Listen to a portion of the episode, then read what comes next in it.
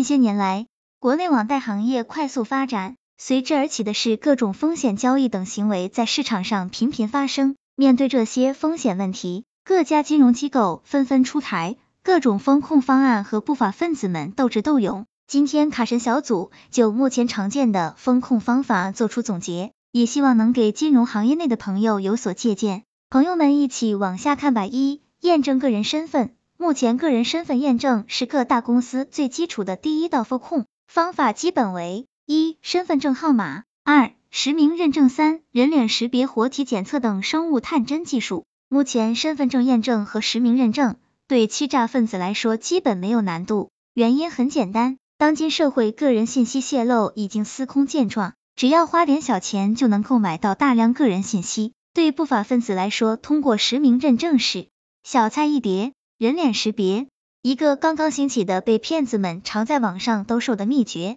其原理就是把照片对上手机，成本为零。活体检测也不是百分之一百安全，目前已证实有人在地下市场如火车站附近，通过招兼职的方式。来招收一些和所拥有的身份资料长得像的人蒙混过关。第一重验证基本已被不法分子攻克，所以仅仅靠这种手段已经不足以应对当下频发的各类欺诈。但是这个门槛还是有必要设立的。二、绑卡健全教院各公司通常使用银行卡健全和小额转账两种方式来验证。但是卡森西走要警示各位朋友的是，目前银行卡信息泄露极为严重和赤裸。对欺诈分子来说，这一关已经完全失效。根据众多媒体报道，在地下市场上，一套包括银行卡、他人身份证、U 盾等在内的价格仅为千元左右。在此，卡神小组呼吁各相关部门要尽快严查各地下市场的个人信息非法买卖犯罪。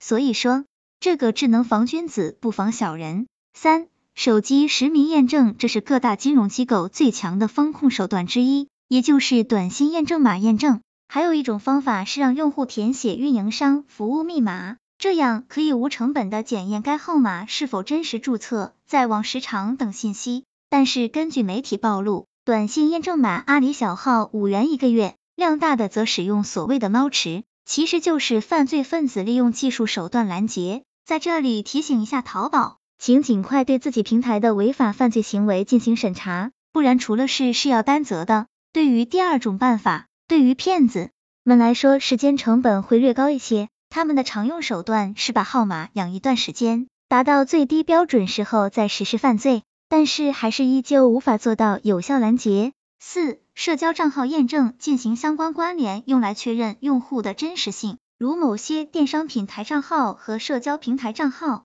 不过，这个风控方法已经过时，因为在诚意宝上，此类账号已经泛滥成灾。这样的风控用处不大，还是要提醒某些电商平台，请对自己的商品负点责任。卡神小组总结：现在的犯罪分子的专业科技技术绝对不亚于一个专业领域的工程师，不但要一直提高风控级别，增加验证外，更好的还是要多网联合。只有多网联合，形成诈骗数据库，才会更有效的防范。朋友们在生活中都会碰到被骚扰、推销、诈。